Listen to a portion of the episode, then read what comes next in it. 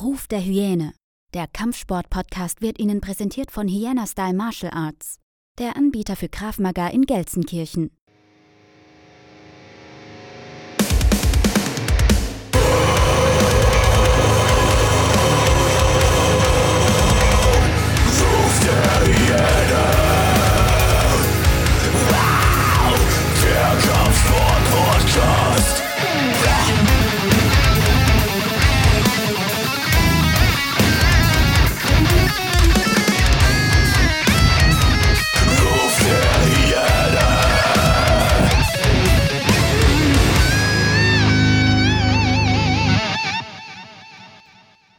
Herzlich willkommen zurück zu einer weiteren Folge Ruf der Hyäne, der Kampfsport-Podcast. Seit unserem letzten Gespräch ist eine Menge passiert. Er ist quasi ich sag jetzt mal, zum modernen Miyamoto Musashi mutiert. Er reist, er studiert Martial Arts auf der ganzen Welt. Wo er sich momentan aufhält, hat er mir jetzt noch nicht gesagt, habe ich auch noch nie nachgefragt, denn das verrät er uns jetzt. Maximilian Mattes, grüß dich. Hallo, danke schön, dass ich hier sein darf und dass ich wieder berichten darf. Gerne.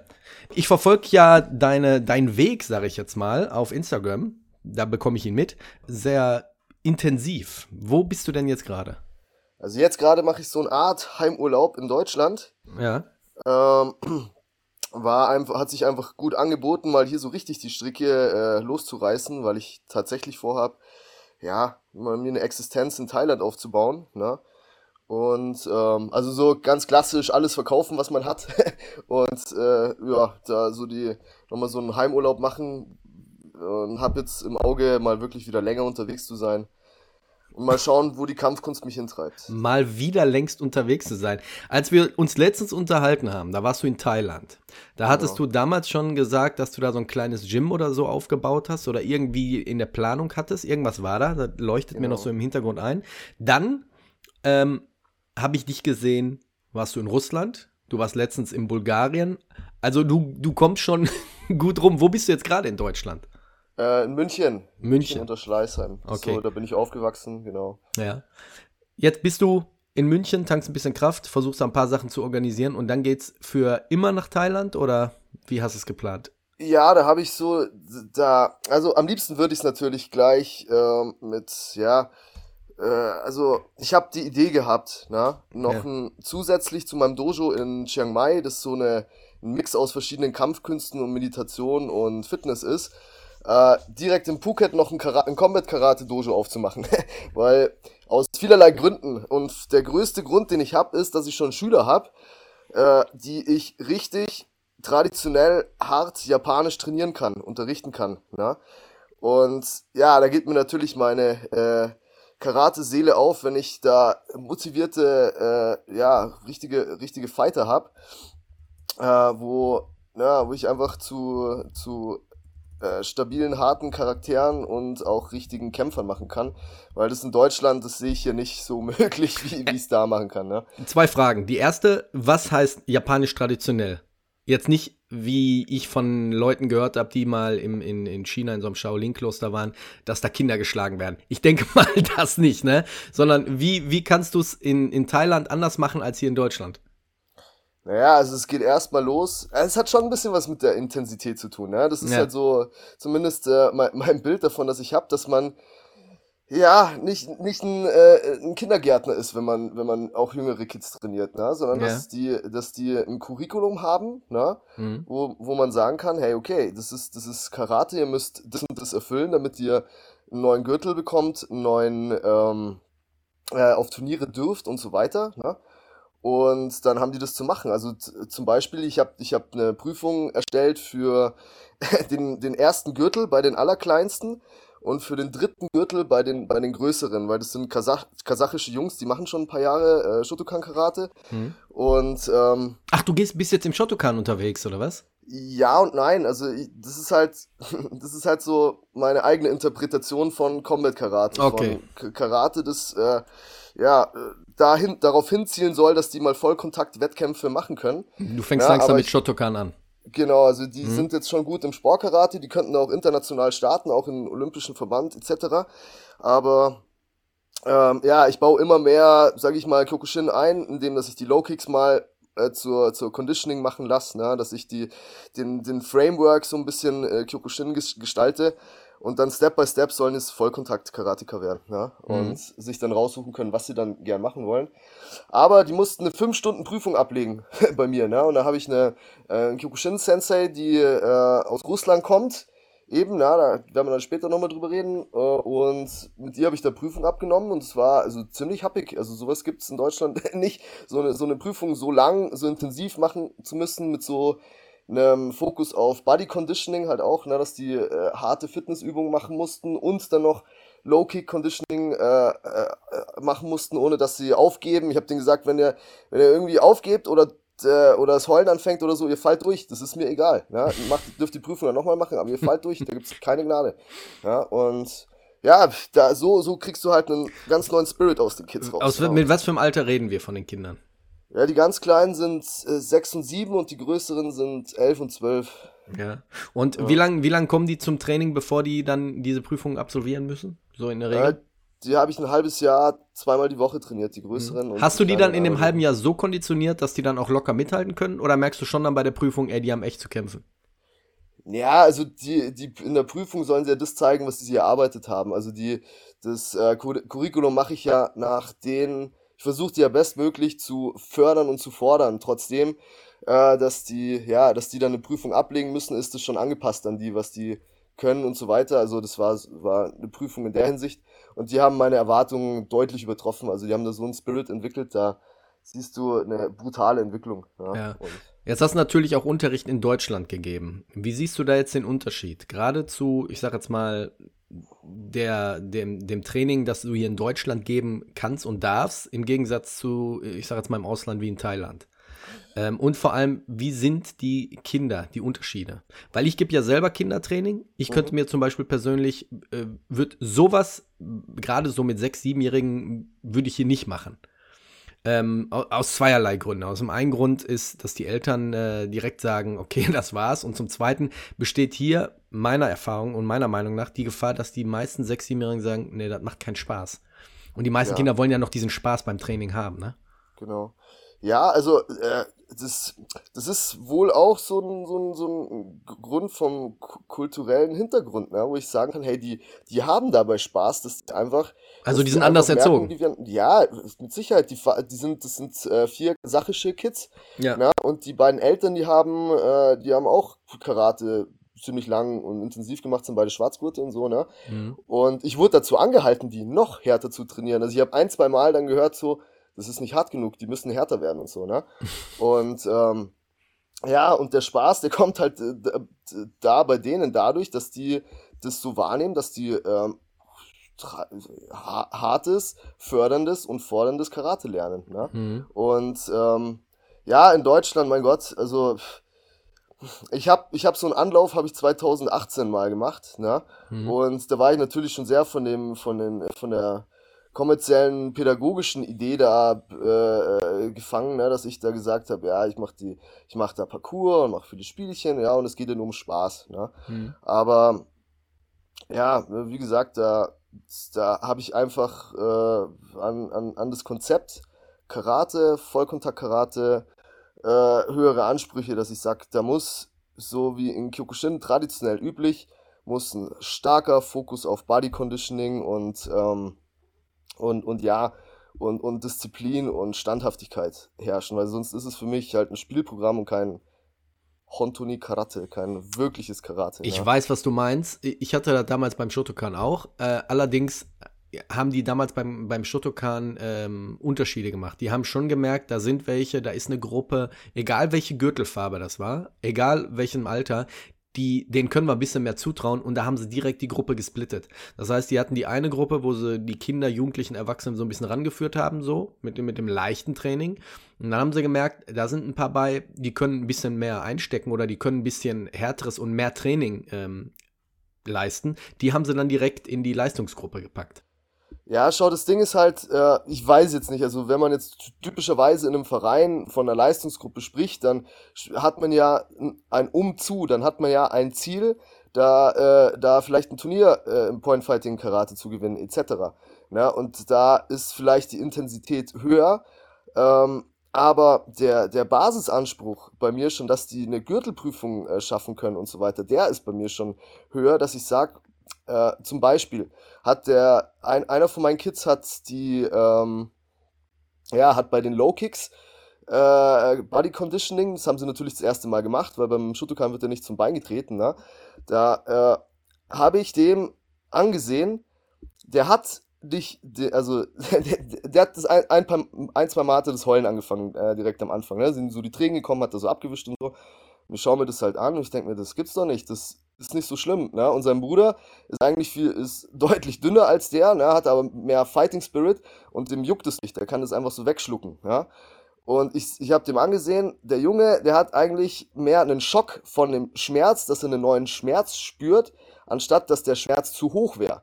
Ne? Also ein ganz wichtiger Unterschied, wie man, wie man mit Schmerz umgeht. Ja?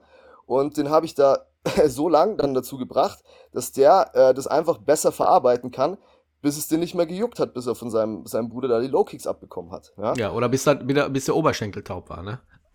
ja, mein Gott, also das, das gehört dazu. Ich habe ich hab da auch schon ganz schön am Anfang einstecken müssen und äh, musste halt lernen, okay, wie, wie gehe ich damit um mit dem Schmerz? Mhm. Und ich erkläre den dann, dann, dann auch am Schluss, das ist eine Lehre für euer Leben, wenn ihr einen äußeren, ich sage es anders als bei Kids, einen äußeren einen Stimulus, der einen vielleicht überfordern mag im ersten Moment, lernt damit umzugehen und wie ein Kyokushin-Karateka Stärke zu beweisen, ja, und nicht gleich einzuknicken. Das, das, das geht nicht. Da, du bist kein Karateka, wenn du, wenn du äh, gleich bei, je, bei jedem äh, Reiz, äußeren Reiz das Heulen anfängst. Ganz einfach. Ja? ja. Und ja, so in der Richtung. Ich merke, du trägst Karate wirklich im Herzen, ne? Also du lebst wirklich dieses Traditionelle. Die Frage jetzt, warum Thailand? Warum gehst du dich dann direkt nach Japan? Ja, schau, erstmal komme ich nicht rein. Das ist ein ganz das ist ein ganz wichtiger Fakt, dass ich schon jahrelang da rein will. Na, und hatte, das habe ich auch letztes Mal erklärt, glaube ich, hatte ich das, das Visa schon alles und jetzt bin ich zu alt fürs Working Holiday Visa. Das ist äh, Katastrophe. Da wollte ich ein Jahr lang bleiben und arbeiten und mhm. unterrichten und so weiter. Naja, und jetzt Status quo, ich komme nicht rein. Na, Punkt Nummer zwei. Ähm, äh, Thailand habe ich jetzt gerade die Möglichkeit, mit einer Fighter-Community äh, die ganze Zeit zu ja, wachsen. Das ist, glaube ich, am wichtigsten für die Motivation und alles. Plus, dass ich jetzt halt auch an MMA und Muay Thai Fights kommen würde. Also mhm. wenn ich da hingehe zu meinem Gym, da habe ich nächste Woche habe ich einen Kampf. Ne? Und ähm, jetzt ist so quasi Sommerloch äh, in, in, in Deutschland. Hier geht nicht viel. Dann in Russland ist es schwierig für mich an Fights zu kommen, ne? weil die äh, eher die Russen unter sich das äh, machen. Ne? Schwierig, vor allem Karate. Ja, und was bleibt da noch übrig? was bleibt da noch übrig in der Zeit jetzt, wenn ich weiter Gas geben will? Ja. Und summa summarum ist wohl Thailand mein Land für die Zukunft, wo ich mir auf jeden Fall meine Existenz aufbauen werde, mal da ein Dojo und ein Haus stehen haben möchte. Und ob ich da für immer bleibe, schauen wir mal. Ne? Mhm. Jetzt machst du das so einfach. Ich denke mal, du bist Single, du hast keine, keine Kinder, du, du bist jetzt nicht gebunden so. Ähm, jetzt sind natürlich eine Menge Leute, die sowas als Traum haben. Einfach die, ich sag jetzt mal, alles abzureißen, äh, loszusagen und sich auf ins andere Land zu machen und da seinen Traum zu leben. Ähm, kannst du den Leuten da mal so ein bisschen erklären, wie du da vorgehst? Ähm, war es eine Überwindung oder hast du direkt von vornherein gesagt, das war, das war schon immer mein Weg und äh, ich mach's einfach, egal was kommt? Weil ich stelle mir vor, gerade wenn man jetzt mal, sagen wir mal, nach Thailand fliegt, ähm, ist ja jetzt nicht mal groß so nebenan wie hier in Holland, dass man sagt, ach, ich nehme mein Flugzeug und bin in ein, zwei Stunden zu Hause ähm, für den Notfall, sondern da sind ja schon andere Entfernungen. Und ähm, gerade so auch was, wenn wir jetzt mal so ein bisschen den Deutschen raushängen lassen, Ärzteversorgung ist natürlich immer dann ganz, ganz wichtig, wenn du sagst, was passiert mir drüben da im Ausland, bin ich da versichert und, und, und. Ähm, kannst du mal so ein bisschen uns erklären, wie du dann am besten so gehandhabt hast? Boah, also das sind mehrere Aspekte, ne? Also ich, ich fange mit dem größten Aspekt an und das ist mein, mein, mein Glaube, mein, äh, mein, ja, mein großes Weltbild meine große Vision, die ich habe, dass ich eigentlich nur mache, was mir schon vorbestimmt ist. Weil es passieren so viele verrückte Sachen generell in meinem Alltag, dass ich sage, es kann nur Schicksal sein, dass ich den Weg gehen darf zu einer, auf der einen Seite, dass mir nichts passiert, dass alles gut werden wird na, aber dass ich es irgendwie auch muss. na, also, das, also auch wenn man ein Wehwehchen hat oder so, ich muss das halt durchziehen. Ja, und ähm, ja, wa warum, weswegen sollte ich mir irgendeinen Stress machen? Ne? Also ein, ein glaube ich, ein großer Aspekt, der ähm, beruflich und für die Sicherheit und so eine Rolle spielt, ist, dass ich schon früh festgestellt habe, ich bin äh, bescheiden gesagt ein sehr guter Trainer. Das heißt, ich habe hab die Möglichkeit, überall auf der Welt mein Geld zu verdienen, wenn ich unterrichte, weil ich finde überall Kunden und ich äh, kriege dementsprechend auch, ja, soll ich sagen, kann meinen Lebensunterhalt überall bestreiten. Also ich bin 2016 direkt nach dem Studium nach Australien geflogen, na, und ich habe davor schon, ich habe mich davor im Studium in Deutschland schon selbstständig gemacht und habe äh, ganz guten Kundenstamm gehabt und habe auch ganz gut verdient und alles. Und Was hast du hier in Deutschland gemacht? Äh, Sportwissenschaften studiert. Okay. Ja? Und also ich bin, ich bin dementsprechend, ich bin top ausgebildet. Also besser geht's nicht, als ähm, Trainer einen Sportwissenschaftstitel äh, zu haben, plus, plus, plus, plus verschiedene mhm. andere Sachen. Ja, und ähm, ja, mein Gott, also ich habe da, da mich so, so gefestigt und äh, da so eine starke Basis, dass ich habe, hey, erstmal bin ich safe ne, und kann, kann was machen. Und zum anderen habe ich auch so den, den, äh, den Instinkt entwickelt, dass ich mir die höchsten und bestmöglichsten Ziele raussuche, die ich, ja, die, die ich machen will, wo ich sage so, hey, ich finde ich find Thailand geil, das Land ist super, ich könnte mir da vorstellen, da äh, ein Business aufzubauen und für mal zu leben und dann mache ich es einfach. Weil was ist die, was ist denn die, ähm, was ist denn die Alternative? Ja? Also wenn ich in der, in der Ängstlichkeit, dass irgendwas schiefgehen könnte, äh, äh erstarre, ja, dann ist es für mich kein lebenswertes Leben, sondern ich muss schauen, wie Sosai Masutatsu Oyama auch gesagt hat, dass ich in irgendeiner Form den Kampf suche, ne? sei es jetzt in einem, in einem Karate-Kampf oder sei es in, einem, äh, in, in, in großen Zielen, die ich bestreiten will und schaffen will. Ja? Ja, so, ich, ich gebe dir da vollkommen recht. Ich gebe dir da vollkommen recht. Nur nicht jeder hat, sagen wir mal, die Eier in der Hose, das zu tun. Ne? Also ich weiß, was du meinst. In, in ein neues Land aufzubrechen ähm, bedeutet immer Herausforderungen, Abenteuer und innerlich fühlt man sich da auch für solche Sachen auch so ein bisschen berufen. Äh, ich kann mich erinnern, als ich erst mal nach Brasilien auf bin, war ich im Flugzeug, als ich erst realisiert habe, ey, ey, du kennst da gar keinen fällt mir gerade so ein. Und ähm, die, diese, diese Lust, einfach aufzubrechen in ein fremdes Land, um da irgendwie was, weiß ich nicht, aufzubauen, zu starten, ist schon ein geiles Gefühl. Kann man, kann man eigentlich nur äh, den anderen Leuten, die immer vorhaben, eigentlich immer nur äh, ans Herz legen, dass es einfach mal zum äh, Machen haben. Du hattest für die Leute, die jetzt die, die erste Folge mit dir nicht gehört haben, das ist jetzt, glaube ich, schon über ein Jahr her, bei Karate Combat mitgemacht. Ähm, du hattest damals gesagt, es steht noch mal ein Kampf an. Ist der noch in Sicht oder hat sich da was geändert? Ja, ich habe noch einige Kämpfe vor mir. Ich habe ja einen Vertrag unterschrieben, wo, also darf ich nicht sagen, aber da sind deutlich mehr äh, Kämpfe drin als bei anderen Promotions. Ne? Also äh, es kommt noch alles. Das hat, wird, das hat schon seine Gründe. Also wer jetzt ein bisschen Karate Combat verfolgt, der sieht, dass der Style jetzt im Vergleich zur letzten Season ja komplett anders ist. Also viel weniger Kämpfer, viel weniger Kämpfe, also viel weniger Events auch jetzt in der Season und so weiter. Ja, also ähm, das, das wird kommen. Ich will aber nix, keine, äh, keine Prognose mehr geben, wann. Weil es hieß schon letztes Jahr im August, dass ich eventuell kämpfen kann. Ja, und dann hast du natürlich da deinen Hauptfokus drauf und dann passiert's nicht.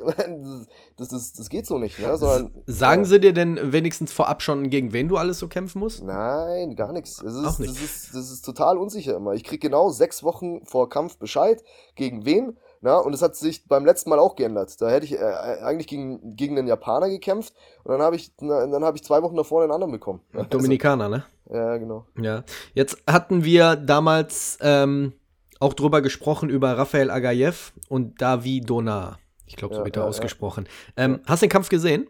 Habe ich gesehen, klar. Und? Warst du überrascht? Ähm, nee, nicht wirklich. Also äh, Agayev ist ja ist halt der Name, ne? Zur Not äh, äh, macht natürlich, brauchen wir uns nichts äh, äh, brauchen wir uns nichts ja, schönreden. In der zur Not gewinnt der Favorit tendenziell eh die Fight. Mhm. In, jeder, in jeder Promotion, ja, wenn es nicht klar ist.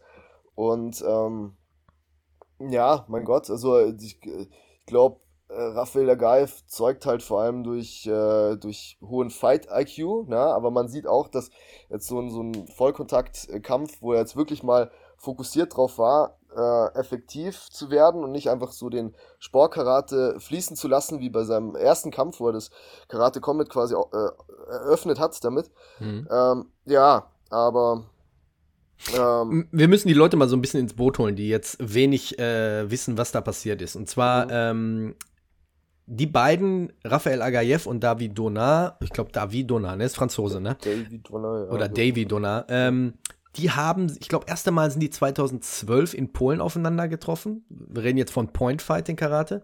Dann 2016 bei den pa Paris Open. Und da war dieser, ich sage jetzt mal in Anführungszeichen, Vorfall, der so um die ganze Welt ging. Ich glaube, auch Joe Rogan hat darüber damals berichtet, ähm, dass äh, David Donat ähm, beim Point Fighting ähm, mit dem, ich weiß nicht, war das ein Oizuki, ja, mit, mit dem Faustschlag ja. zum Gesicht von Raphael äh, Agayev ging und Raphael Agayev direkt zu Boden ging. Für mich, ich, wie gesagt, ist jetzt nur vom, vom Feeling her und ich habe viele Leute K.O. gehen sehen, sah es nicht aus, als würde einer K.O. gehen. Er steht dann auch direkt auf, versucht so ein bisschen auf die Beine zu kommen und fällt wieder hin. Davidona wiederum ähm, feiert sich für einen Punkt, wird aber disqualifiziert und Raphael Agayev äh, gewinnt. Und dann gab es ein Rematch bei Karate Combat. Das ist diese Vollkontakt-Karate, der seit ein paar Jahren so ein bisschen hier die Wellen schlägt, wo viele MMAler auch sagen, Mensch, ist äh, mega geil zuzugucken. Ähm, und da gab es jetzt ein Rematch und da hat Rafael Agayev gewonnen. Kann man so sagen, ne? Genau. genau. Ja. Ähm, ja, ich, wobei ich äh, hätte schon da wie so ein bisschen das gegönnt. Gerade so, weil, wie gesagt, ähm, dieses Point-Fighting-Karate, ich kann damit nichts anfangen. Ja. Ich weiß nicht, warum das auch olympisch ist. Ja, also da haben wir schon drüber unterhalten. Das ja. halt, hat sich halt eine, äh, kurz gesagt in eine, in eine, in eine, schwache Richtung entwickelt. Ne? Das ist das Neutralste, was man sagen kann, weil, der, weil das jetzt hat halt wenig mit wirklichem Kampf zu tun. So wie Fechten. So wie Fechten. Es wird, äh, es wird nicht mehr aktiv nach einer harten Auseinandersetzung gesucht, wie es tatsächlich noch so vor, also in den 80er, 90ern vor, vor allen Dingen war. Es wird immer abgewartet und versucht einmal reinzustechen ja, äh, und dann einen Punkt dafür zu bekommen und äh, das, das, so, so funktioniert Kämpfe nicht. Ja? Mhm. So funktioniert die Essenz des Kämpfen funktioniert nicht so wie Sportkarate. Das hat nichts mehr damit zu tun. Also ganz klar, jeder, der, der, der, der Point Fighting Karate macht, vor allem in der WKF, muss sich, äh, muss sich damit auseinandersetzen, dass er nicht kämpfen kann. Weil das, äh, das, das war meine Lektion, die ich daraus gelernt habe, dass ich so viel umstellen habe müssen, ne? dass äh, du da, ja, du siehst es bei denen, die jetzt bei Olympia waren und so weiter. Ne? Das ist jetzt die Leute, die jetzt schon erfahren sind im, im Pit, ne? die schon einige Kämpfe gemacht haben, das ist eine andere Welt. Ja? Hm. Und alles Top-Athleten an sich. Es ist ja, trotzdem hat es ja noch was mit Athletik und, und, und Schnelligkeit und so weiter zu tun. Aber Kämpfen, nicht mit Kampf. Kämpfen funktioniert anders. Mhm. Ja? wenn, du, wenn, du jetzt, wenn du jetzt ganz ehrlich, ich meine, du hast es gerade schon gesagt, aber wenn du jetzt ganz ehrlich bist, du kämpfst jetzt Kumite, sagen wir mal Point Fighting, ähm, gegen jemand, der aus dem Shotokan Karate kommt. Ja. Hat Kyokushin ganz klar Vorteile, oder? Oder merkst du da auch, äh, es gibt Leute, die, ja, weiß ich nicht, aufgrund deren, deren Point-Fighting-Technik schneller sind? Ja, das zum einen, ähm, zu, zum anderen, Kyokushin ist auch nicht perfekt, weil es fehlen, es fehlen die, äh, die die Kopfschläge, die, es fehlen die Angriffe zum Kopf. Und das mhm. ist ein riesen, riesen Nachteil. Das hast du bei meinem ersten Kampf gesehen, dass das, äh, dass ich Head Movement und eine gute äh, Deckungs- und Distanzarbeit nicht gedrillt habe. Ne? Das habe ich nicht, habe ich nicht drin gehabt. Ich habe gesagt, ich gehe mal mit meinem Kyokushin Spirit, äh, Spirit vorwärts und den erwische ich so hart, dass, dass, dass ich den Knockout schicke. So bin ich da reingegangen in den Kampf. Aber das hat natürlich nichts mit einer äh, strategisch-taktischen äh, äh, Maßnahme zu tun, ne? sondern ja, Du, ähm, du musst einfach da für dich mit dem, mit dem Fundament, das du hast, da deinen Style finden, der für das Regelwerk Karate Combat funktioniert. Ja, und ähm, ja, was Perfektes gibt's nicht, aber in Sachen, äh, ja, wie soll ich sagen, also vor allem, ich würde vor allem den Kicks zu, zu sprechen. Kyokushin-Kicks, die sind deutlich advanceder als bei, bei äh, Shotokan, weil die erstmal auf Vollkontakt natürlich aus sind, ne? Mhm. Äh, und vor allem, weil das, das Stretching und die, äh, die Low Kicks so eine hohen ja, ähm, Bestandteil vom Training ist. Ne? Mhm. Also äh, bei, bei Dings, bei, bei Shotokan war, war nichts großartig mit Stretching und so. Und jetzt hier, das wurde dann jetzt über ein paar Jahre wird deutlich, deutlich besser. Ne? Und dann kannst du natürlich Härte auch zum Kopf kicken und so. Also variantenreicher und so weiter. Und das hat halt mehr Knockout-Power. Das ist ein Vorteil davon. Ne? Ich hatte letztes Jahr, bei uns ist hier so ein großer Park. Und letztes Jahr im Sommer, da war ja noch so ein bisschen Corona auch hier so ein großes Thema. Ähm, da habe ich eine Gruppe beobachtet, die drei Stunden trainiert haben. Und dann hatte ich mich mit dem einen so ein bisschen unterhalten und da hat sich herausgestellt, das waren äh, Kyokushinkai Leute. Mhm. Ich habe mir jetzt drei Stunden das Training angeguckt und muss sagen, war jetzt nicht das Rosane vom Ei. Gibt's so wie in anderen Kampfsportarten äh, dann auch diese Absplittung, wo du siehst, okay, das sollte eigentlich Kyokushinkai sein, aber was die machen, ist eine abgewässerte Form? Siehst du das auch? Ja, klar, nat natürlich, aber man muss, man muss auch sagen, fairerweise, ähm, äh, Sosa ist seit über 20 Jahren tot, ne? Und der hat, der hat definiert, was Kyokushin ist. Ja, und, und danach äh, kam keiner mehr, der so ein bisschen das Ganze so in, in die Wasserwaage gehalten hat? Ja, doch schon. Also das ist, das ist ganz klar Kanshu Matsui. Das ist ganz klar der, ähm, der, der, der oberste Präsident, sag ich jetzt mal, vom, ähm, von IKO Kyokushin Kaikan. Und mhm. er war, das Problem war, das wurde nie irgendwie schriftlich mal festgesetzt, wer der, wer der Nachfolger von Sosai ist, weil das ist wie so ein, äh, der ist alleiniger Bestimmer. Na? Also ich weiß aus von, von meinem Trainer jetzt aus, aus Russland, dass äh, Kanshu Matsui ein, dass, dass der uns allen überlegen ist in Sachen Wissen um Karate und dass das so ein richtiger Meister ist. Ja? Mhm. Und ähm, der definiert, was, was, was Kyokushin ist. Ja? Und deswegen bin ich in der richtigen Organisation und da sind die stärksten Fighter ähm, und das, da, da werde ich auf jeden Fall dran bleiben, weil alles andere wäre ein Rückschritt.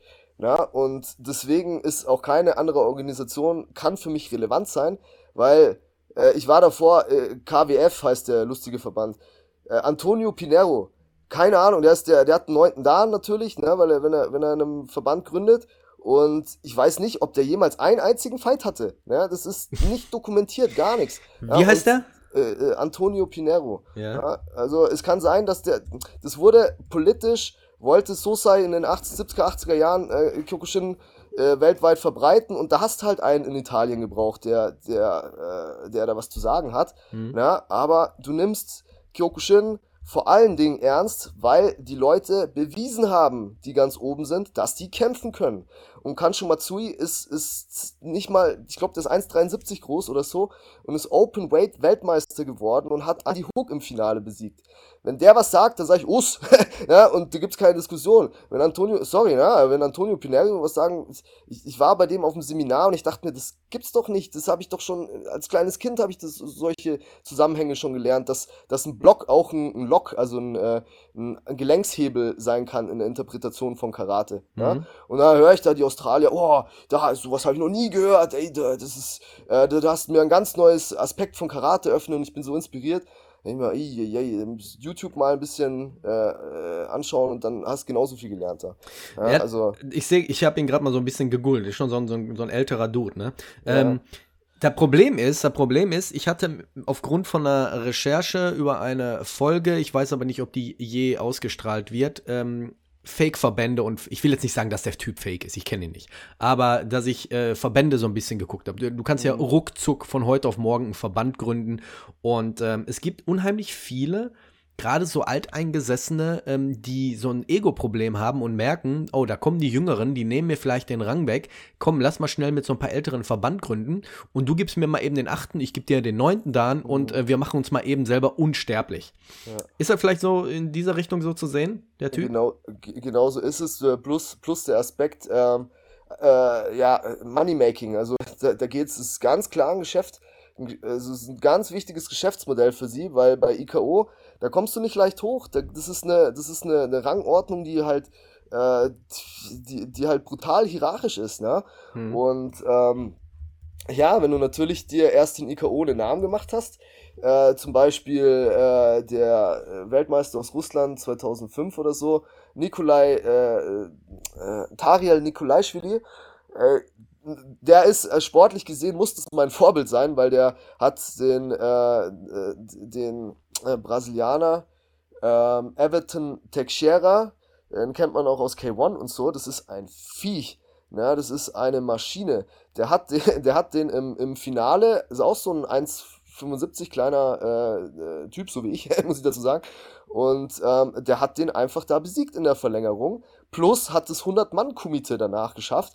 Der hat eigentlich im Kyokushin alles erreicht. Ja? Mhm aber dann direkt ein paar, ein paar Monate nach dem 100-Mann-Komitee in Verband gewechselt. Ja, ganz geil. Ja, und dann macht er, dann kann er, welche Gründe das auch immer hat, das kann natürlich auch sein, dass die Leute von IKO sich nicht korrekt verhalten oftmals und so, kann alles sein. Ja, aber so geht halt die, die, die Qualität flöten und die, die, die gute Leute flöten, wenn es halt, wenn die halt sich zu anderen äh, Verbänden mehr äh, äh, angezogen fühlen. Mhm. Ja.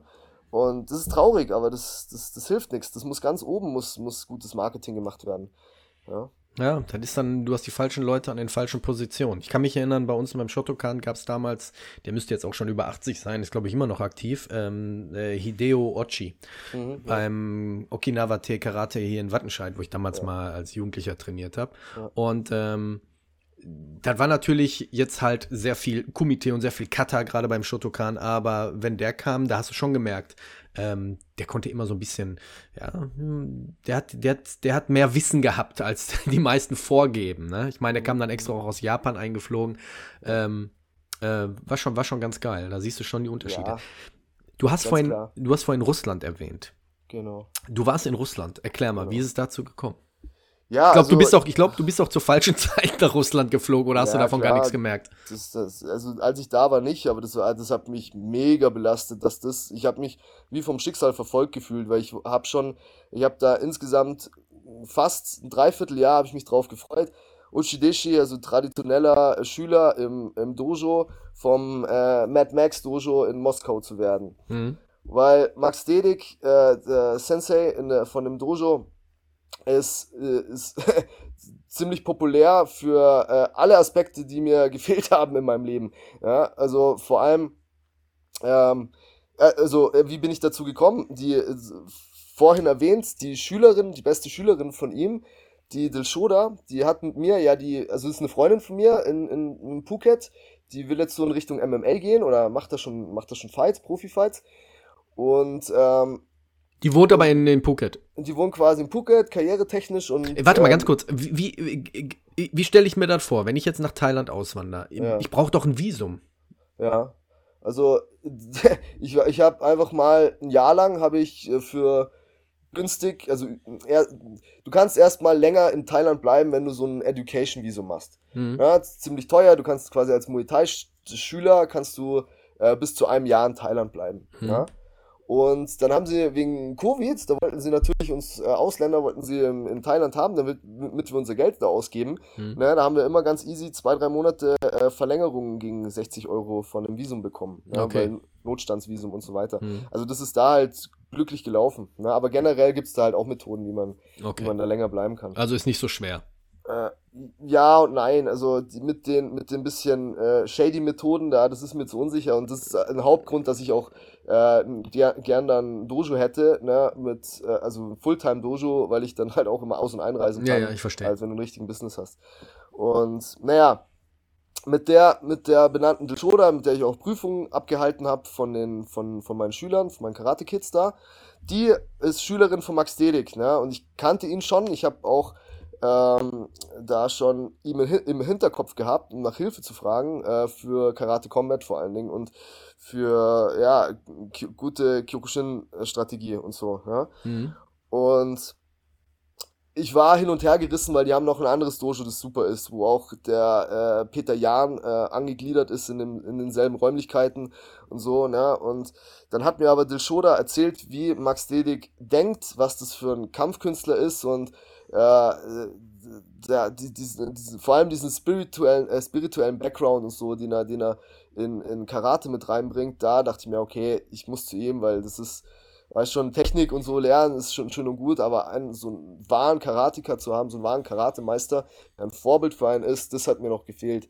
Ja, und ähm, ja, dann war es so, also im Endeffekt, dass sie mich vorgeschlagen hat, er, der hat dann gesagt, ja, aber ich kann den nicht einfach anschreiben, da kriege ich keine Antwort, sondern ich musste da empfohlen werden.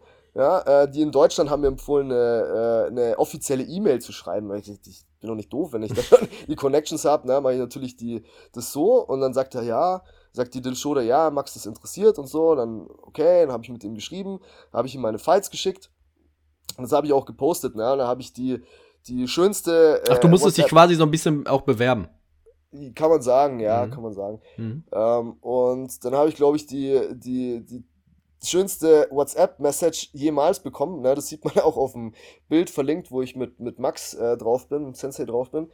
Äh, der hat gesagt, hey, du, du kannst äh, nach Russland kommen, äh, du kannst, äh, du kannst schlagen, du kannst kicken, aber das Beste an dir finde ich, du hast Great Spirit, ne? Und da kann ich alles draus machen. Und mhm. wir, wir, helfen dir mit dem Visum und äh, du kannst hier als Uchideshi bleiben und ich kümmere mich um dich so. Mhm. Ja, und das war richtig krass, dass der das so gemacht hat, weil in Japan, da muss ich ganz schön in, in die Tasche langen. Das ist ein offizielles Konzept, ja, dass man da äh, schon ein gutes Training bekommt, aber musste zahlen und der hat mich wie ein Vater oder Bruder oder richtiger Sensei aufgenommen, so, ne? Das mhm. war krass.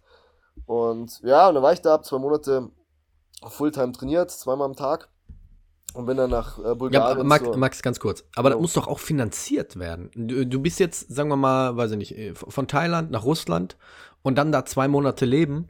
Ähm, machst du das vorab erst durch irgendwelche Privattrainerstunden oder wie finanzierst du das Ganze? Naja, also die, ähm, äh, in, in, in Thailand habe ich ganz gut Cash verdient, weil ich da äh, das Doppelte an Stundenlohn hatte wie der andere Trainer. Also okay. da äh, kon konnte ich mir ein bisschen was wegsparen. Ja, und dann musste ich dann hin ja, ich sehe es alles immer als Investment, weißt du, wie ich meine? Und ähm, ja. will es jetzt nicht genau sagen, aus verschiedenen Gründen, aber der Max hat mir ein sehr gutes Angebot gemacht. Wir, ich habe im Dojo gepennt, ne, habe dann keine äh, Übernachtungskosten und so gehabt mhm. und die haben mir finanziell so dermaßen unter die Arme gegriffen, das war, das war der Wahnsinn. Mhm. Also ich habe äh, ich habe äh, geldtechnisch da bin ich echt gut weggekommen. Plus, dass es einfach ein Investment ist, wenn ich in der nächsten äh, Fight gewinnen und spektakulär und eindeutig und vielleicht noch mit Knockout, dann mache ich ja gut Cash bei Karate Combat. Mhm. Ja, also ich will jetzt, ich will jetzt, ich wollte jetzt auch keine äh, privaten Details oder Preise oder so wissen, aber äh, ich muss schon nachfragen, weil es gibt bestimmt ein paar Zuhörer oder Zuhörerinnen, die sagen, ey, wie, wie, wie finanziert man sich sowas? Verstehst du, was ich meine, ne? Ja, klar. Das, ja. Also die, die Idee dahinter ist, oder das, das, das, was ich am Anfang schon erwähnt habe, ich mach's einfach. Was ich meine, ja, ich ist geil. Einfach, ich, ich mache einfach, was mir wichtig ist und kann, äh, ich kann das nicht so entgegenrechnen. So, ja, das ist jetzt ein, äh, äh, ein positives Geschäft, das funktioniert nicht. Ne? Ja, ich, ja. Ich, brauch, ich, muss natürlich an Rücklagen ran, das ist ganz klar. Also ich hab, hab Klingt kitschig, aber du folgst deinem Herzen. Genau, genau. Mhm. Ähm, und also so macht das Leben nur Spaß, ohne, ohne Witz, weil das ist, das ist die, die komplette Idee von im, im Moment leben, ne? Und nicht mhm. irgendwie in der Zukunft schauen, ja, könnte ja schief gehen. Das, das ist, die, so, das ist kein Warrior-Instinkt. Das, ist, das funktioniert nicht da, sich so viel Stress zu machen, sondern einfach machen, ja, und das Beste dabei geben. Das Schicksal wird, wird meiner Bestimmung da schon äh, äh, Rechenschaft tragen, dass das mhm. positiv wird, ja, und ähm, ja, also ganz konkret gesagt, als die, als ich jetzt dann Flüge gebucht habe und vor, bis nach Russland hin ging alles cool dann wieder raus und dachte mir, oh mein Gott, jetzt wird es Zeit mit, mit Sponsoren. Ne? Weil ich bin ja davon ausgegangen, dass ich wieder, wieder kämpfe und so. Mhm. Äh, äh, demnächst und dann mit der, mit der Einstellung da reingehe, dass ich noch auf den Cash mache, ne? Aber das war jetzt noch, noch nicht so. Und ja, jetzt, dann, als ich 1000 Euro für äh, die Strecke Moskau nach Bulgarien gezahlt habe, dachte ich mir, oh mein Gott, ich brauche Sponsoren. Ja. ja. und äh, also, ja, wenn jemand zuhört, der einen aufstrebenden Champion äh, da äh, unter die Arme greifen will und dafür äh, guten Content bekommt, gerne kontaktiert mich. Ansonsten schaue ich mich um, dass da, dass da was geht, aber es ist nicht leicht. Na, das ist, ja, glaube ich. Äh, Gerade in Deutschland sind es eher kleine, ist es eher, ist es eher Leute, wie ich es gerade gesagt habe, die Bock drauf haben, einen, einen, einen Fight, aus persönlichen Gründen eher einen Fighter zu unterstützen, anstatt dass man sagt, das ist jetzt ein brutales Businesskonzept, weil man einfach hier die, ja, in Deutschland nicht so die, das, das, die, das Ansehen an Kampfsport hat. Ich glaube, in Deutschland ist es so, dass die meisten auf die Zahlen gucken. Gucken, ja, was kann er mir bringen?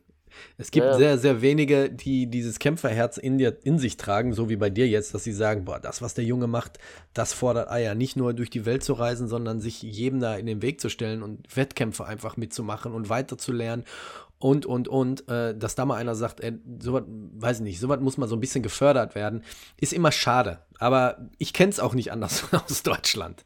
Ne? Also ich, ja, hatte, also ich hatte auch schon mit meinem Podcast hier so ein paar äh, Sponsorengespräche und ähm, er ist lächerlich.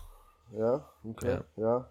Also, ähm, ja, mein Gott, ich, ich, ich sag, ähm, lass durch meine, durch meine Öffentlichkeitsarbeit einen Kunden für äh, XY äh, Dienstleistung, vor allem Online-Dienstleistung. Also man muss auch manchmal ein bisschen, äh, ein bisschen über den Tellerrand rausschauen, auch aus der Sicht von, von Unternehmern. Also ich habe mich da, äh, weil ich noch nie irgendwo angestellt war, habe ich mich natürlich auch viel belesen und so. Ne? Mhm. Und ich habe schon, ich habe schon ein Gespräch mit, mit einem Sponsor gehabt und ich habe dem erzählt, äh, da habe ich ein bisschen Hilfe gehabt, so verhandlungstechnisch, und der hat gesagt, was?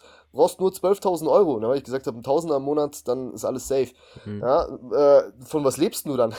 Hat er gesagt. Also so, so, so ging es äh, dem kohletechnisch, das wäre kein, kein Problem gewesen. Aber dem sollte ich ähm, äh, IT-Mitarbeiter ran schaffen. Dann wäre wär, wär es was gewesen. Aber soll das denn gehen? Ja, pass auf, du musst, äh, du musst irgendwas, musst du irgendeine Idee haben. Da habe ich gesagt, ja, ich mach, ich mach für, ich mach typische Werbung für, ähm, äh, also was, was, hat ein, was hat so ein IT-Nerd, der im Studentenalter ist, für Probleme? Der hockt die ganze Zeit vorm Computer und ihm tut der Nacken und der Rücken weh. Hm. Ja, und jetzt kriegt er geil au aufbereitet eine Lösung für sein Problem, äh, Nacken- und Rückenbeschwerden wegzubekommen. Hm. Ja? So, dann sieht er, sieht er so ein Typ, der ist, der ist äh, eh schon vielleicht von der, ähm, von dem Setting äh, Karate Combat Hintergrund Technologie und so angetan, weil das sieht ja so ein bisschen Mortal Kombat-Style aus mit, mhm. der, mit der Aufmachung. Na, dann schaut er sich das an. Dann und das ist das, ganz kurz, du kannst sofort ja. weiterreden. Muss ich kurz nur dazwischen äh, funken. Und das ist das Einzige, was mich immer noch an Karate Combat stört, ne? Diese gescripteten Zuschauer da im Hintergrund, ne?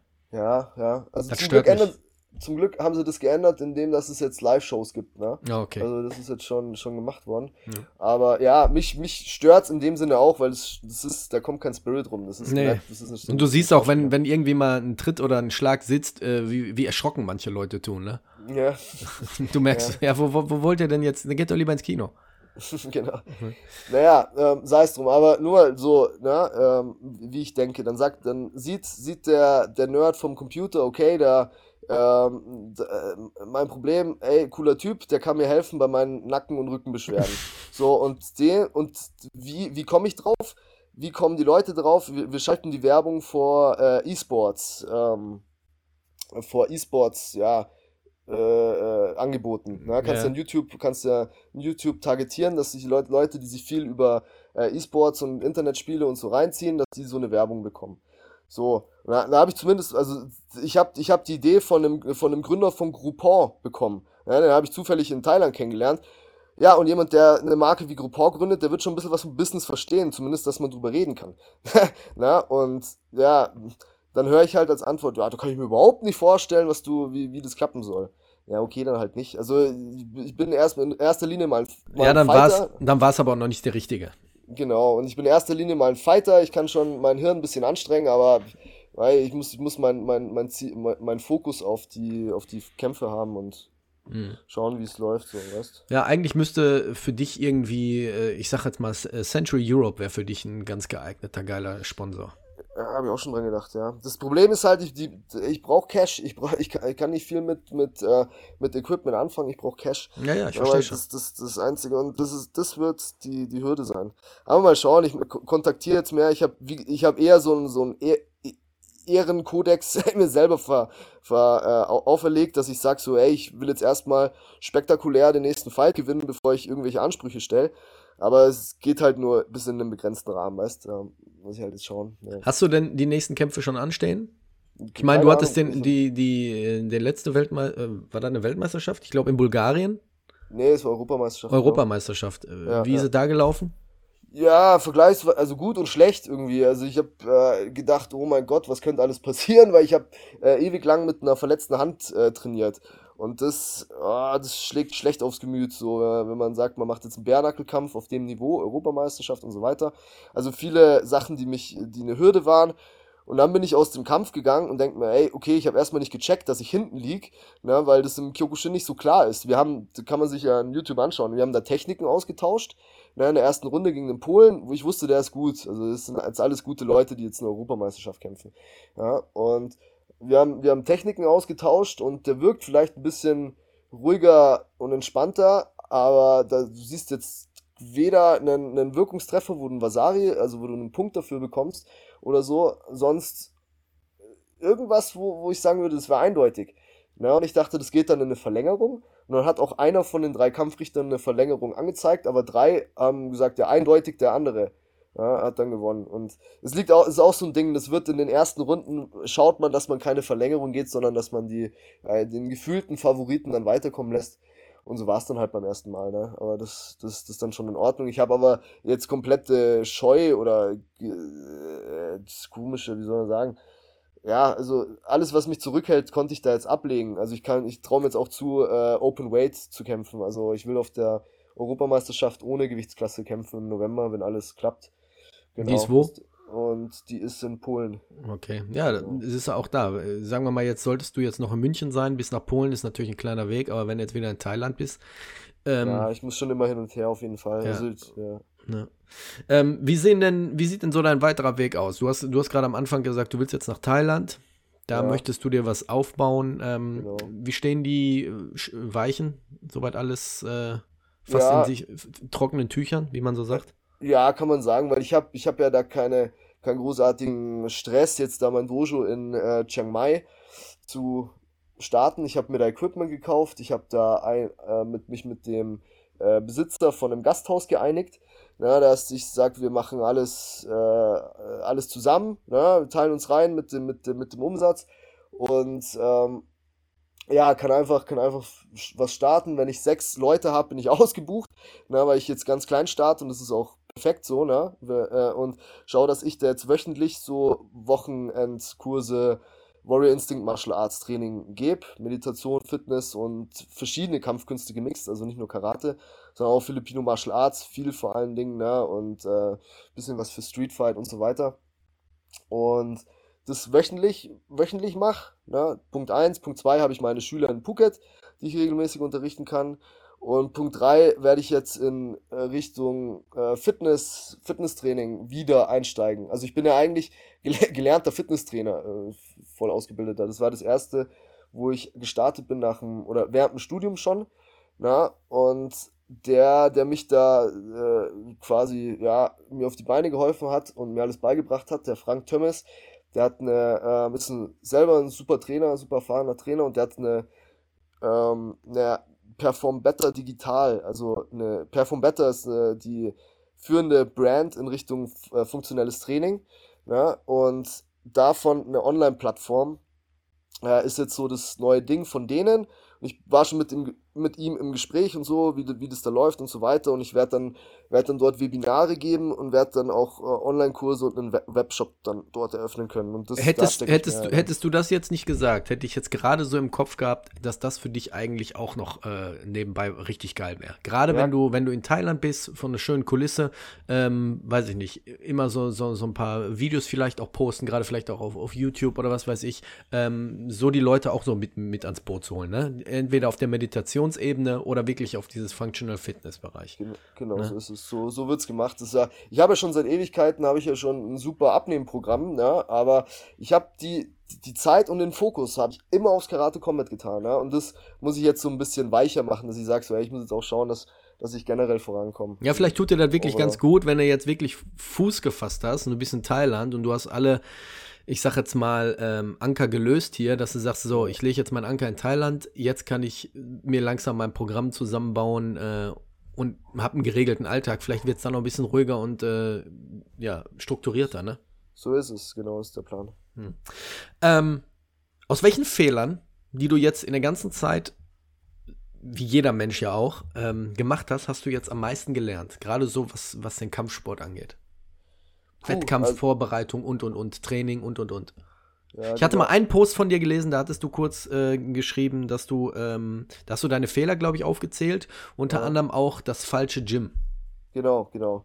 Äh, das, ist, das ist einer der, der, der wichtigsten Sachen, äh, aus denen ich gelernt habe.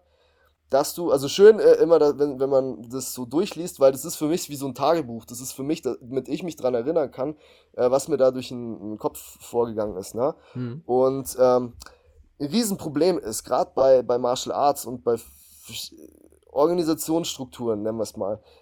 Du, ich bin auch so ein Typ, ich lasse mich zu leicht blenden von irgendwelchen Faktoren. Ja, und äh, eins mhm. ist davon zum Beispiel, oh, das super berühmte Tiger Muay Thai Gym, ja, da mhm. müssen, muss ja alles top sein. Ey, im Vergleich, ich war, ich habe mich dann vor allem auf, auf Boxen fokussiert, ne? Äh, Im Vergleich zu dem, äh, was ich in, in ein paar Stunden oder ne, ein paar Wochen in, in äh, Russland gelernt habe, war sechs Monate Boxen in, in Tiger Muay Thai gar nichts. Null, nada. Da ist das Niveau viel, viel geringer gewesen. Woran ja, liegt das? Meinst du, weil dieses Tiger Gym so ein bisschen äh, Touristen überlaufen ist, oder? Ja klar, das ist ja nur, das ganze Marketing ist ja nur darauf ausgelegt, dass man sagen kann, hey, da sind jetzt die, die UFC-Kämpfer, die halt gerne in Thailand Urlaub machen, wenn sie aus Russland kommen oder so. Ja, und dann gehen sie zufällig in das Gym rein ähm, und trainieren da, machen da ihr Fightcamp. Und da, dadurch kommen die anderen Touristen her, weil sie dann sagen können, oh, so nach Fanboy-Manier, oh, da darf ich ja mal im gleichen Raum sein wie Hamza Chimaev und die gleiche Luft atmen. So. Das ist, das ist, äh, das ist das Typische, weswegen die Sache funktioniert. Ja, und äh, ich bin auch ein Depp, dass ich mich da, dass ich das nicht früher gecheckt habe, dass das von der von der Methodik, dass das nix ist, das ist gar nichts, ne? Und äh, da äh, kommt dann auch viel dazu, dass man äh, Kohlemacherei dort ohne Ende am Start ist. Ich musste jedes Mal, damit der MMA-Supercoach, der sagt, oh, ich war im Staff von Israel Adesanya, der, das ist ein College-Wrestler, der kann, der kann überhaupt, der hat überhaupt keine Ahnung, wie man boxt und kickt, ne? Und mhm. will mir dann was erzählen und sagt, ich soll, äh, wenn ich zu, zum Bein, zum Calf, zum, äh, Wa zur Wade trete, soll ich zonen. Das heißt, ich soll über die Mittellinie vom, vom Gegner reinspringen und dann den so wie einen Low-Kick zum Bein machen. Das funktioniert aber nicht. Wenn du dir mhm. mal vorstellst, wenn du gehst so weit rein, da brichst du dir das Schienbein, wenn du auf sein, sein Schienbein kickst. Ne? Und mit sowas, und ich habe da tief drin gefühlt, da dachte ich mir, das funktioniert doch nicht. Ne? Und äh, er ist aber natürlich der UFC-Coach, okay, dann glaube ich ihm das. Ja, das ist aber falsch, das darf nicht sein. Also man muss auf seine Signale hören, wenn man sagt, irgendwas kommt mir bei dem Training komisch vor oder ich komme hier nicht weiter und dann sofort Maßnahmen, äh, äh, äh, sofort Maßnahmen ergreifen und auch das Gym wechseln. Ja, ja ich denke mal, ich denke mal, vielleicht äh, funktioniert es bei Adesanya.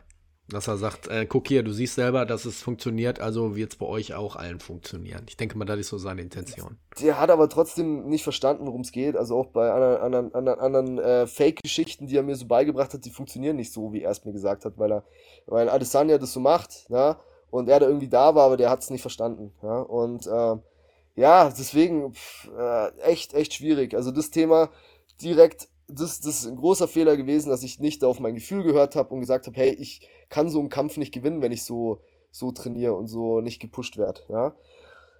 Punkt Nummer zwei, wie gehst du mit, mit Verletzungen, Verletzungen und sonst was um? Also man muss da total hellhörig sein, wenn irgendwas wehtut, weil es wird schlimmer und schlimmer und schlimmer und das äh, zu, macht einem nur das Training kaputt. Ne? Also äh, wenn irgendwie was zwickt oder so, direkt anschauen lassen. Ne? Ansonsten wird schlimmer und schlimmer und schlimmer. Und vor allem auskurieren. Ne? Da ist ja. das, das Problem, wenn Leute wirklich sportverrückt sind und äh, ich kenne so viele, die, die wirklich nicht einen Tag äh, in, in Ruhe sitzen können zu Hause und sich ein bisschen entspannen können das ist dann das Problem, wenn du dann merkst, ey, ich habe hier eine Verletzung, die müsste ich eigentlich auskurieren. Ach komm, ich gehe trotzdem. Äh, das kann nur schlimmer werden. Ja, ja und nein. Also die, äh, man muss auch, man muss auch um die Verletzung rumtrainieren. Ja, ne, also das. Wenn es machbar ist, ja. Aber ja, wenn du jetzt irgendwie ein schlimmes Knie hast und äh, hast schon Schmerzen beim Auftreten, dann ist ja, wieder dann, eine andere Sache. Dann, ne? dann, dann, machst Bankdrücken, weißt du, wie ich meine? Ja, okay. Das ist, das ist, das ist leider, leider Fakt, dass man immer im, im Saft bleiben muss. Ich habe schon echt ein schlechtes Gewissen, weil es jetzt nicht in Deutschland so war, natürlich, wie, wie jetzt in Russland zum Beispiel. Ne? Und ähm, ansonsten an Fehlern, äh, also das sind so die zwei Sachen, wo mir jetzt am, am wichtigsten äh, äh, wären, das zu sagen, dass man echt schauen muss, mit wem trainiere ich na, und wie gebe ich auf mich selbst Acht. Alles andere läuft dann schon irgendwie, ja, sage ich jetzt mal. Ja, sind aber, sind aber wertvolle Tipps muss ich ja. sagen. Und äh, ich finde das auch gerade immer dann wichtig von Leuten, die so eine Bio jetzt gerade machen, die ist ja noch nicht abgeschlossen von dir, äh, oder eine Bio haben wie du, dass man von solchen Leuten dann auch wieder lernen kann. Ne? Man macht ja Fehler, man muss Fehler machen, um daraus zu lernen und dann aber auch von Leuten, die diese Fehler gemacht haben, sich auch ein paar Ratschläge zu holen, um in sein Leben, in sein Training, in seinen Weg so ein bisschen das einfließen zu lassen. Ja, also das, deshalb äh, poste ich und äh, verbreite das auch so, damit wenn ich schon die Fehler mache, dann musst du es halt nicht nochmal machen. Mhm. Und ähm, ja. Nee, hast du vollkommen recht. Max, wir kommen zum Ende. Ich habe eine ja. neue Rubrik und zwar nennt die sich äh, Empfehlung. Gute Die heutigen Empfehlungen werden euch präsentiert von Bossy Red.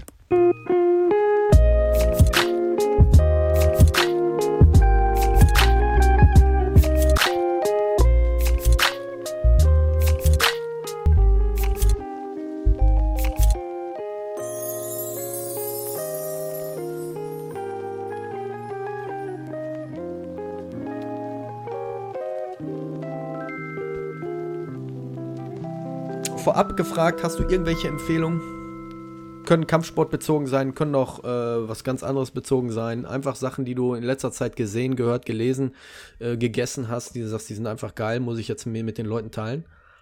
Äh, vielleicht aus der Sicht jetzt äh, das, das Flashigste in, in, in, in Russland war, die Erfahrung. Da, also das kann man übrigens dann auch nachschauen in meinen Story-Highlights. Ne? Da habe ich jeden Tag gepostet, das Training dokumentiert.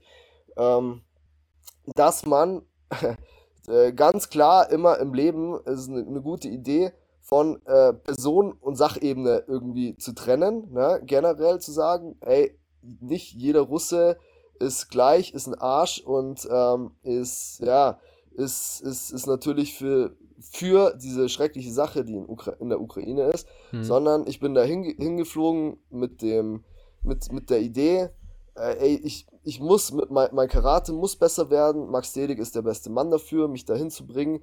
Und ich gehe vorurteilsfrei in, in diese Sache da rein. Und ich wurde dort behandelt, nicht wie ein Uchidishi, der das Klo putzen muss, ne, sondern ich, ich wurde da als VIP-Gast behandelt. Das hat mich völlig von den Socken gehauen, wie die Leute da alle miteinander zu mir waren. Ey, die haben meine, die, die haben mein Essen bezahlt, die haben äh, meine Reisen bezahlt, mein Hotel bezahlt, die haben sogar meinen Arzt bezahlt. Da mhm. gab es überhaupt keinen Grund. Da muss ich zum Arzt gehen und äh, dann hat der schon, hat der das schon bezahlt. Dann sagst du, ja, ich habe eine Krankenversicherung, ich, die zahlen das schon. Sagt er, nee, nee, ich, das war, das war irgendein Vater von, von irgendeinem Jungen, der bei der Reise, bei einem Turnier dabei war und so weiter. Ja, da sagst du, ja, ich, ich will wie dieser Typ aus Turkmenistan sein mit dem, mit dem langen Bart, der schmeißt auch immer mit seinem Geld rum, weil er es hat. So, so will ich auch sein. und, äh, und so war das da. Also die haben mich da mit einer Herzlichkeit da aufgenommen. Das war der Wahnsinn. Ja, und wenn man sich jetzt nur denkt, ja, schwarz und weiß, da ver verpasst man viel vom Leben. Ist ja? eine schöne Empfehlung, Vorurteile abbauen. Kann man so als Überschrift ja, machen. Ähm, wie, wie, ist, wie, hast du, wie hast du das drüben so erlebt? Kriegen die Leute denn das mit?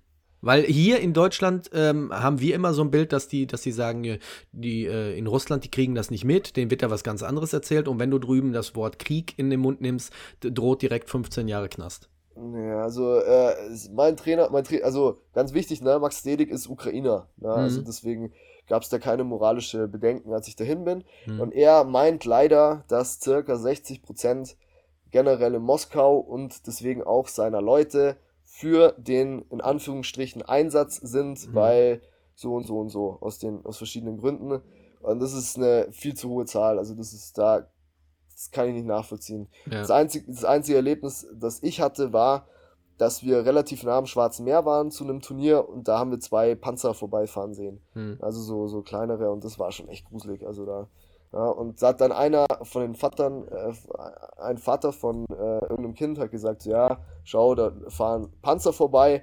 Der Blick, der hat sich so gesenkt, ne? Und das, ich kann es schwer deuten. Es war dann halt, äh, ich war, war kurz davor, ihn zu fragen, was er davon hält. Aber ich habe dann mir gedacht, warum, was bringt's? Weißt du, ich meine? Ja, was bringt's? Und vor allem, ähm, du bist in einem fremden Land, äh, da sind, da herrschen manchmal auch andere, andere, äh, ist eine andere Mentalität. Ne? Da ja. wird manchmal anders auch mit den Leuten umgegangen, sage ich jetzt mal ganz einfach ja. so. Ähm, nee, finde ich gut. Also, ich, ich unterschreibe eigentlich deine erste Empfehlung, Vorurteile abbauen. Ich hatte, ich hatte was ähnliches. Ähm, das ist jetzt schon ein paar Wochen her da war ich hm, mit meinem Sohn auf dem Elternsprechtag, da war noch Schule. Und draußen äh, war, war so ein Typ, der, der sah ganz, ich will nicht sagen komisch aus, aber der hat irgendwie komische Vibes ausgestrahlt. Und äh, ich bin dann irgendwie an ihm vorbei und dann ähm, hat er mich ganz freundlich gegrüßt. Hm, ich habe ihn auch gegrüßt und dann ist man so ins Gespräch gekommen und dann habe ich so im Nachhinein gedacht, guck mal, was du für Vorurteile hattest. Ich hatte Vorurteile nur allein vom, es gibt ja diesen klassischen Spruch, don't judge a book by its cover. Ne? Wenn du jemanden siehst von äußern, dass du direkt irgendwie ein komisches Gefühl oder einen komischen Eindruck von denjenigen hast. Und äh, das hat mich so geflasht, ne, dass ich den ganzen Tag darüber nachgedacht habe. Und das passt jetzt eigentlich perfekt zu der Geschichte, die du jetzt gerade geschrieben hast. Komplett einmal diese Vorurteile abbauen. Einfach mal auf Menschen zugehen. Einfach mal ja, in dieses Land reisen, wenn es machbar ist und sich selber mal Eindrücke zu machen, Eindrücke zu holen, finde ich einfach, äh, einfach sehr, sehr wichtig. Meine zweite Empfehlung ist dein Instagram-Account. Denn, wie habe ich ge Anfang gesagt, ich folge dir ja schon seitdem äh, wir die erste Folge mal aufgenommen haben, vor einem Jahr. Mhm. Ähm, und ich finde immer ganz interessant zu sehen, wo du dich gerade befindest, wo dein Weg ist, mit wem du trainierst. Deswegen meine Empfehlung, die Instagram-Seite von Max Mattes und zwar Max-Warrior-Instinkt, richtig? Richtig. Unterstrich Mattes. Langes genau. Wort. Ich, ver ich verlinke dich aber auch wie immer hier unten in der äh, Videobeschreibung, äh, in der genau. Folgenbeschreibung. Und dann könnt ihr einfach draufklicken und dann seid ihr direkt auf seinem Instagram-Account. Top, vielen Dank. Maximilian, ich bedanke mich.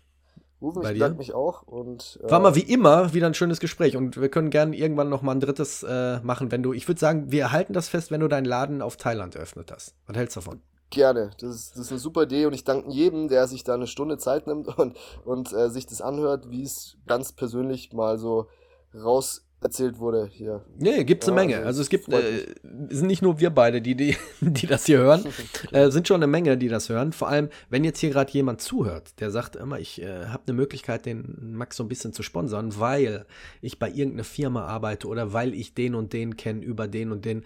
Trete mit dem Max in Kontakt über Instagram oder über mich. Ich leite alles weiter und ähm, so können wir dem Maximilian so ein bisschen seinen Traum auch weiter verwirklichen, dass es ein bisschen einfacher wird. Ja, yeah, top. Das wäre natürlich super, wenn das klappt. Ja, ne? Super. Mal schauen. Danke. Ja, super. Dann bedanke ich mich bei allen, die eingeschaltet zugehört haben. Bleibt gesund, bleibt sicher, je nachdem, wann und wo ihr diese Folge hört. Morgens, mittags, abends, nachts. Wir hören uns nächsten Sonntag wieder. Bis dahin. Ciao.